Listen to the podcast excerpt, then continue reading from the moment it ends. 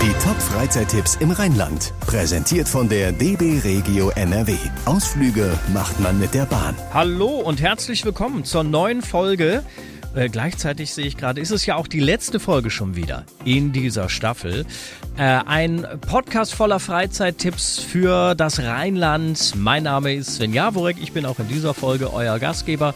Und ähm, sollte diese Folge tatsächlich eure erste sein, in dieser Reihe Freizeittipps, dann klickt euch auch im Anschluss gerne durch alle vorherigen Folgen.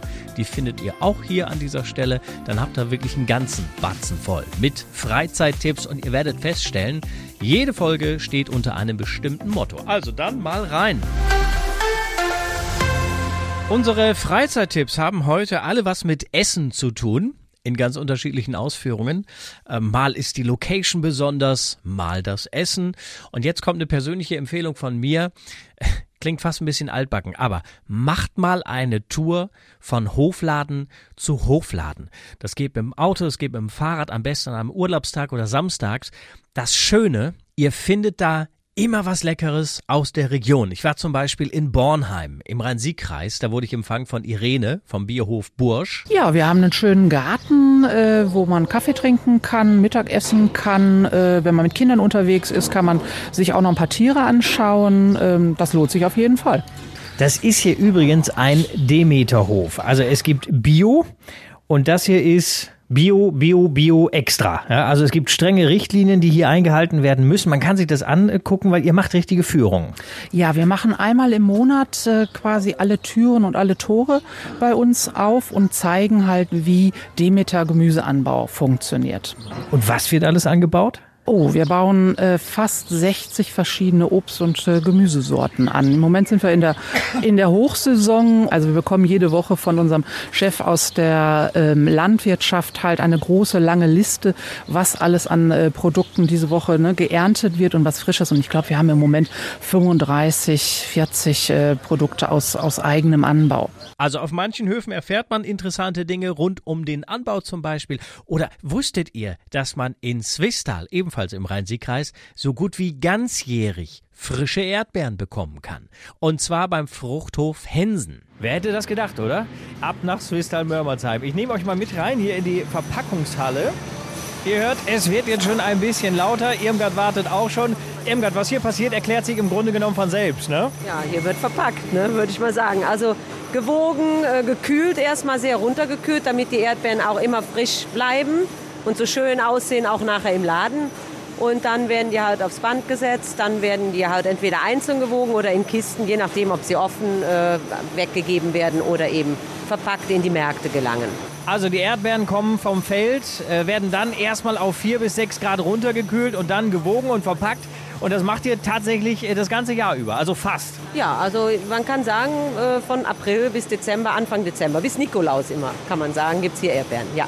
Hier direkt vor mir stehen ein paar Mitarbeiter am Band, verpacken die Schalen. Wie viel Kilo laufen hier so am Tag rüber? Ähm, ich würde mal behaupten, so an die ähm, 6.000, 7.000 Kisten am Tag, ja. Die werden schon alle einzeln nochmal gesichtet oder grob? Ganz einzeln würde ich jetzt nicht sagen, aber schon grob gesichtet. Ja, muss. Das muss. Die Qualitätskontrolle ist ganz wichtig. Sonst kriegen wir die Erdbeeren auch zurück. Das vielleicht zum Schluss noch zum äh, Thema Frische. Jede Erdbeere, die hier heute Morgen geerntet wurde, ist ein paar Stunden später schon auf dem Weg in den Supermarkt. Und das Besondere hier, wenn die Sommereerntezeit vorbei ist, dann wird im Gewächshaus weiter geerntet auf satten, pass auf, 70.000 Quadratmetern. Ich habe gelernt, die Erdbeere ist wie wir Menschen. Bei 18 bis 23 Grad fühlt die sich am wohlsten. Und jetzt die äh, Tage, wo es so heiß war, wo wir weit über 30 Grad hatten, das war auch hier die Hölle. Also dann reift an einem Tag so viel Ware ran wie normal in drei oder vier. Die Erdbeere, die heute Vormittag geerntet und gekühlt wird, die geht auch heute noch raus in die Läden.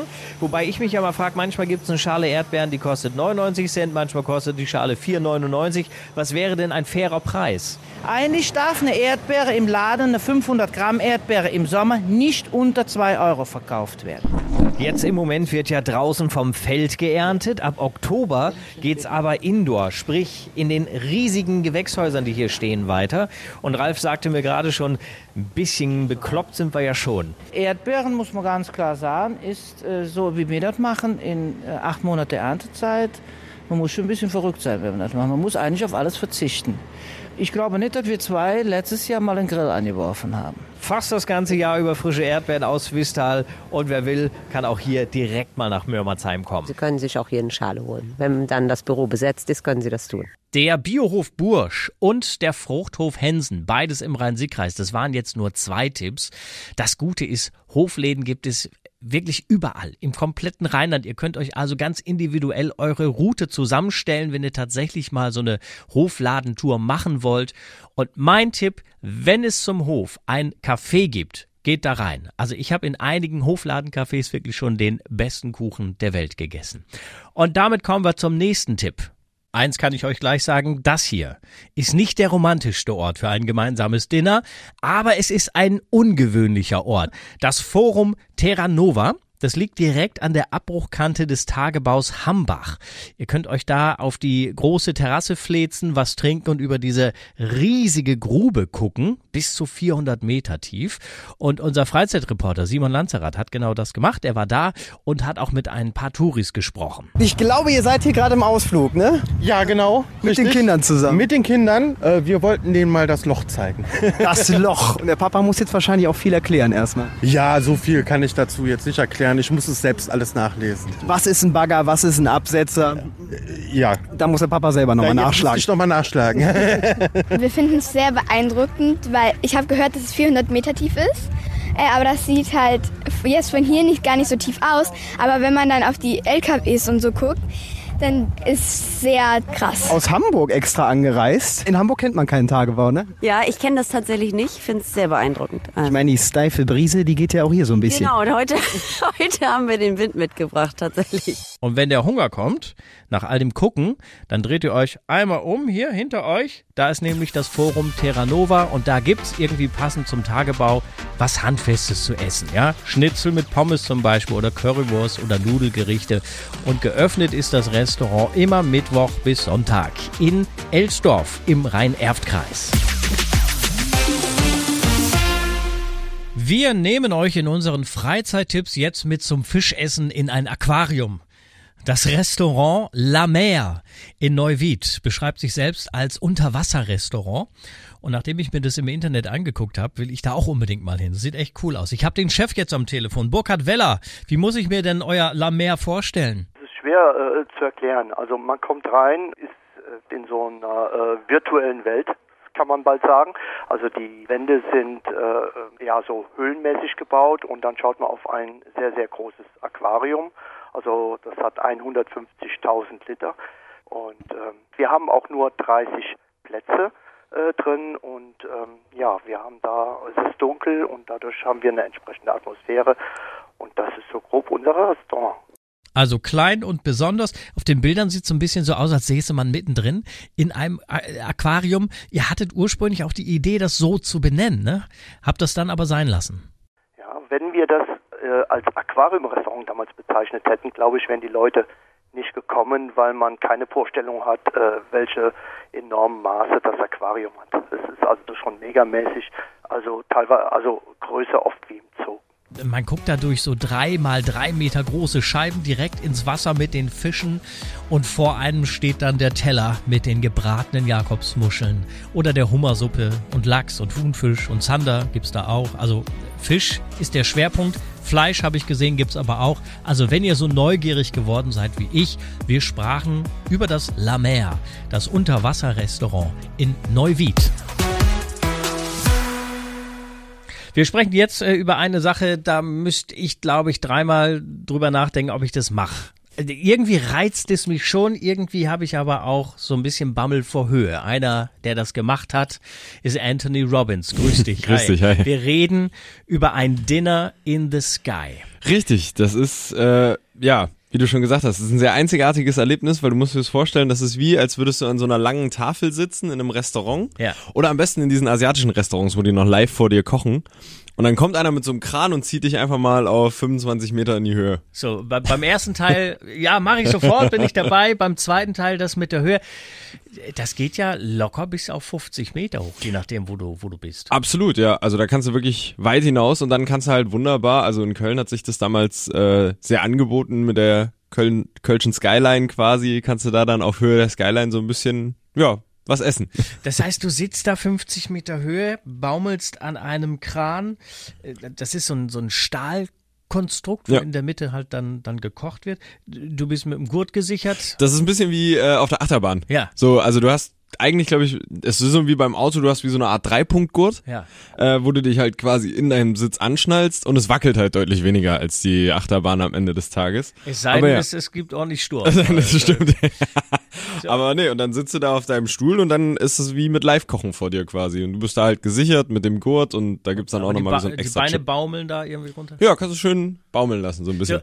So, gibt es irgendwann einen Moment, wo du diese Höhe überhaupt nicht mehr so präsent hast, wo, wo du da überhaupt nicht mehr drüber nachdenkst? Also ich habe damals äh, so ein, ich habe das damals gewonnen, ich habe so ein Fünfgang-Menü gewonnen und ich würde so sagen, so ab dem zweiten Gang hast du nicht mehr so richtig drüber nachgedacht, weil du auch, also ich bin ja auch jemand, der muss auffallend oft auf Toilette und dann stehe ich manchmal, dann, dann denke ich immer so, so okay, ich gehe, ah nee, ich gehe nirgendwo hin, ich, ich Ah, das geht nicht. Also die fahren jetzt nicht für jeden Toilettengang wieder Nee, runter, ne? gar nicht, du bleibst da oben. Also bis das Essen erledigt ist. Das ist ein bisschen wie wenn du mit Kindern dann äh, losgehst, so jetzt nochmal alle Pipi machen, weil äh, Freunde, Ja. wir kommen nicht so schnell an der Raststätte vorbei. Also das ist auf jeden Fall mal ein, ein sehr besonderes Erlebnisdinner.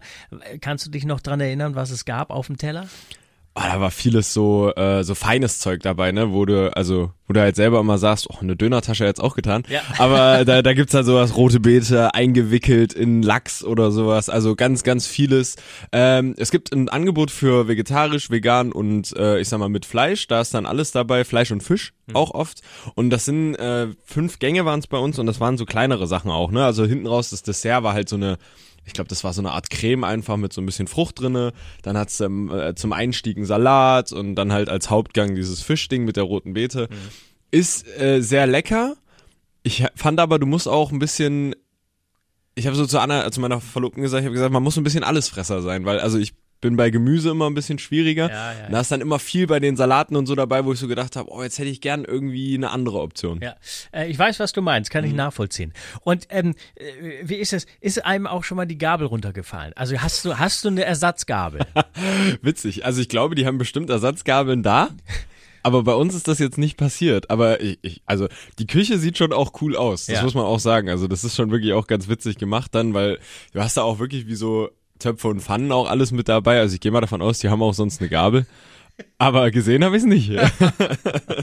Gut, also es ist ein, ein bisschen Fine Dining in luftiger Höhe, auf jeden Fall eine sehr, sehr ungewöhnliche Art, ähm, sein Essen oder ein Essen, ein Menü zu äh, genießen.